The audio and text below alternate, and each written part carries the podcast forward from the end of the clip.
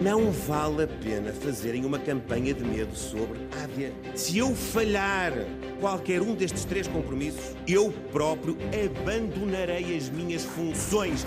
É mesmo um compromisso de honra.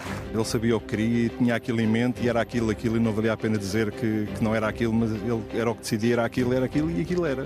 Formados, quem trabalhou uma vida inteira não esquece o tempo dos cortes das pensões. O assunto era só Pedro Passos Coelho, Pedro Passos Coelho, Pedro Passos Coelho. O que é que fazemos se o cavaco voltar? O que é que fazemos se formos invadidos por zombies? Retorna a um comício do PSD e ainda acrescenta aquele cheirinho a racismo. Nós sabemos o que eles fizeram no verão passado. Só pode ser nacional português quem conhecer minimamente a nossa língua e a nossa cultura. Só pode ficar em Portugal o imigrante que não cometer crimes e se cometer crimes será expulso. O antigo primeiro-ministro a dizer, meus queridos, acordem lá para a imigração, porque parece que estão a dormir. Qual é que é a vossa solução?